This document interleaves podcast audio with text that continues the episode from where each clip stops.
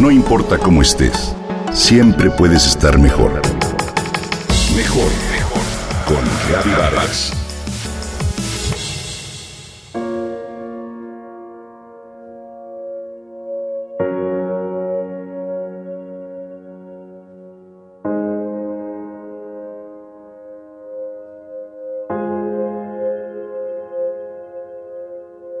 Tere vive hace cuatro años gracias a la hemodiálisis que se realiza cada tercer día.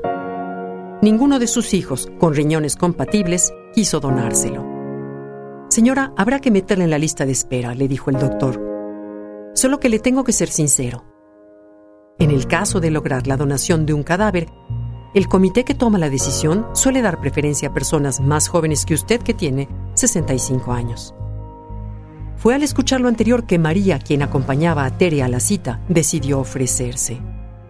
Si es compatible su riñón con el de su amiga Tere, le dijo el doctor a María después de varios meses de pruebas de todo tipo. Uf, buena o mala noticia. En lo personal no sabría cómo tomarlo. Donar un riñón no es poca cosa.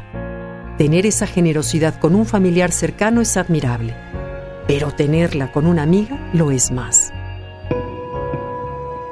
Honestamente ignoro si yo tendría la generosidad que tuvo mi querida amiga María de 72 años de edad. Perfecto, doctor, ¿cuándo sería la operación? le contestó María. La programaremos para finales de este mes, solo que se requieren antes varios procedimientos de tipo psicológico, tanatológico, legal y demás para asegurarnos de varios detalles. Lo que me encanta de esta historia es comprobar que la generosidad genera generosidad cuando María platicó con Jorge, quien hace unos años recibió en donación un riñón, se enteró de que hay dos maneras de hacer la incisión. La primera y más económica, pero más dolorosa, es por la espalda. Y la segunda es por enfrente, por medio de una microcirugía y un aparato especial desechable.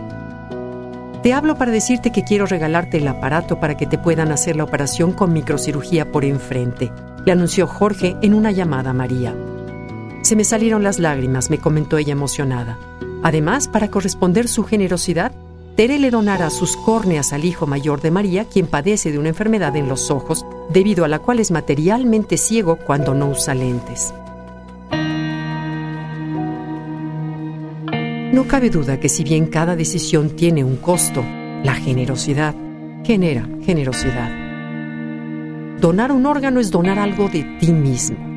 Es una oportunidad de trascender, de dar un gran sentido y nuevo valor a todos los órganos que se irán contigo al más allá en caso de no donarlos. Si bien decides no hacerlo en vida, puedes donarlos cuando te hayas ido de este planeta.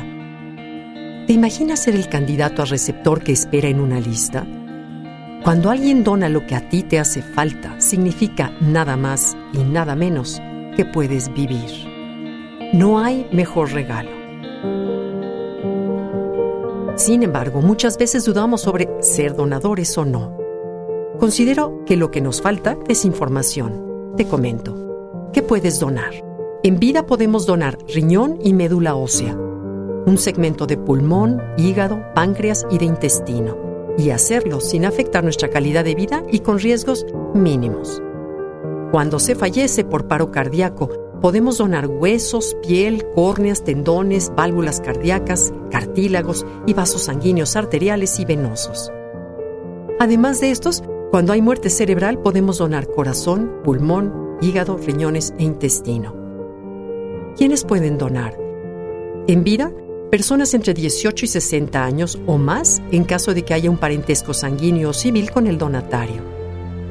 Después de la vida, personas entre dos meses y 90 años de edad. En este caso, la rapidez con la que se haga es vital. Te invito a inscribirte en el Centro Nacional de Trasplantes o bien en la Cruz Roja para obtener una tarjeta de donador voluntario. Todos podemos dejar por escrito nuestra voluntad de donar todo lo donable y comunicárselo a nuestros seres queridos. Informes en www.cenatraconc.salud.gov.mx.